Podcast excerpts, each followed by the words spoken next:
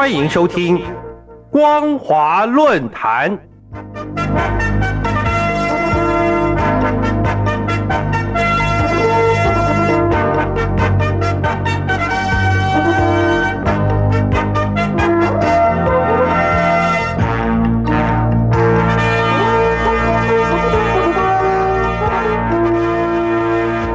各位听众朋友，大家好，欢迎收听光华论坛，我是黄轩。今天的论坛主题是：期望两会不会是中共美化绩效的过场。各位听众朋友，中国大陆一年一度的全国政治大秀，简称两会，也就是全国人民代表大会与中国人民政治协商会议全国委员会。三月四号将在北京人民大会堂先举行全国政协会议，后全国人大会议则是在第二天，也就是三月五号紧接着登场。由于去年国际经济持续低迷，加上受到乌俄战争以及以哈冲突的影响，更是雪上加霜。中国大陆也出现房产崩跌、空前高失业率以及官员严重贪腐等问题。也因此，今年两会的主旋律格外的引人注目。然而，对超过十四亿的大陆民众来说，更关切的在于民生与民权的保障是否能够真正的落实，而不是官员在两会中所提出的美化绩效与华丽的口号。特别是习近平打破中共领导班子的规则，持续在连任。在去年的这一年当中，到底给中国大陆带来多少的福祉？而今年与未来，中国大陆要如何面对美中的经济战，不会出现硬着陆的窘境呢？中共的军费编列有无必要再创历史新高？如何营造化解两岸紧绷关系，避免台海成为区域冲突的战争热点？都是大陆人民与世界各国人士关注的焦点议题。根据中共官媒新华社的报道，中共第十四届全国人大二次会议的议程将要审议政府工作报告，审查二零二三年国民经济和社会发展计划执行情况与二零二四年国民经济和社会发展计划草案的报告。以及去年中央和地方预算执行情况，今年中央和地方预算草案的报告及中央和地方预算草案，并针对全国人民代表大会常务委员会提请审议《中华人民共和国国务院组织法》修订草案等多项议案。而为了使两会召开更能掌握民意，各地都已经先行召开当地的两会。由各地政府先向人民说明执政成果与施政目标外，并搜集人民意见作为施政参考，或转呈中共中央理解并给予妥适解决。以北京为例，就提出了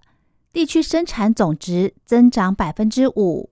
城镇调查失业率控制在百分之五以内，深入实施三个一百是重点工程。以重大项目带动投资、稳规模、优结构等将近百项部署推动今年施政任务的重点数据，就可以窥见中国首都之地的经济问题确实非常严峻。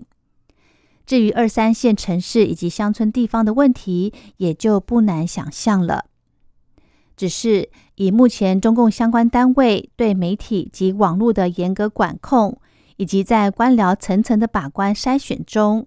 许多问题恐怕早已避重就轻，甚至石沉大海。日理万机的习近平主席以及李强总理未必能够听到与感受到民众真实的声音，因此政协委员以及人大代表的职责就显得愈发重要。大陆民众莫不睁大眼睛看这些政协委员和人大代表在会中的表现，是否能够善尽代表建言的职责。的确，无论是政协委员或是人大代表，只要是参加两会的，都是大陆各行各业的代表和个人领域最具有发言权的人物。他们的一言一行、一举一动，都攸关人民福祉权益能否伸张，社会发展建设能否与时俱进，而民主普世价值能否真正的落实。特别是在中共尚未还权于民之时，政协委员以及全国人大的职责就愈发重大。因此，进入两会会场的政协委员以及人大代表们就不应该有明星的虚荣心态，而应该要恪尽代表的角色，完成议政以及参政的神圣使命，而不是中共美化绩效的过场，更不是成为背书的橡皮图章。才能符合人民的期待。在这方面，素有世界民主灯塔美称与具有雄厚竞争潜力的台湾，之所以能够缔创出这项傲人的成就，成为国际间赞誉的先进国家，除了蒋经国、李登辉、陈水扁、马英九以及蔡英文等历任总统坚守弘扬民主宪政精神、尊重民意、积极建设国家。全力为提升人民生活品质与尊严外，象征民意代表的机构，上自中央的立法院，下至地方县市乡镇的议会或代表会的民意代表，不仅能适时反映出民众的心声，更能善尽为人民把关的监督职责，使得政府的施政不会偏离违背人民的期待。也因为台湾各级的民意代表，在中华民国宪法的言论免责权的保护伞下，对各级政府首长的施政进行质询监督，让政府施政不会脱轨而造成民怨，也能强力的监督预算编列与执行，为人民的辛苦血汗钱把关而不浪费，更能因时制宜的制定合乎民生所需的法案。在议场上，能毫无顾忌的畅所欲言，展现专业的问政品质。一旦官员失职，就要求官员为责任下台，使公平正义得以彰显。主要是各级民意代表是经由人民直接选举出来的，他们是向人民的选票负责，也是对自己的良心负责，自然无需与官员勾连在一起。这也是民主可贵的地方。总而言之，中国大陆虽然已经在乡村开放代表的选举，也意识到民众对民主的渴望，但距离体现民主的普世价值仍有很大的落差。归根究底，其实中共当局对自己的执政信心不够，才会坚持将一党专政作为护身符。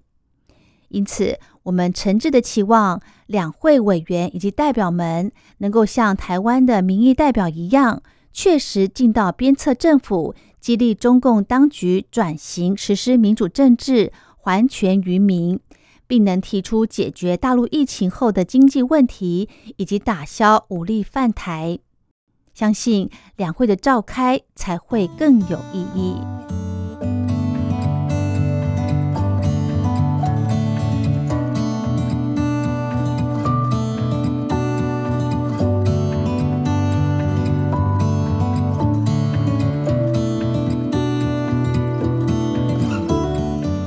好的，今天的论坛主题是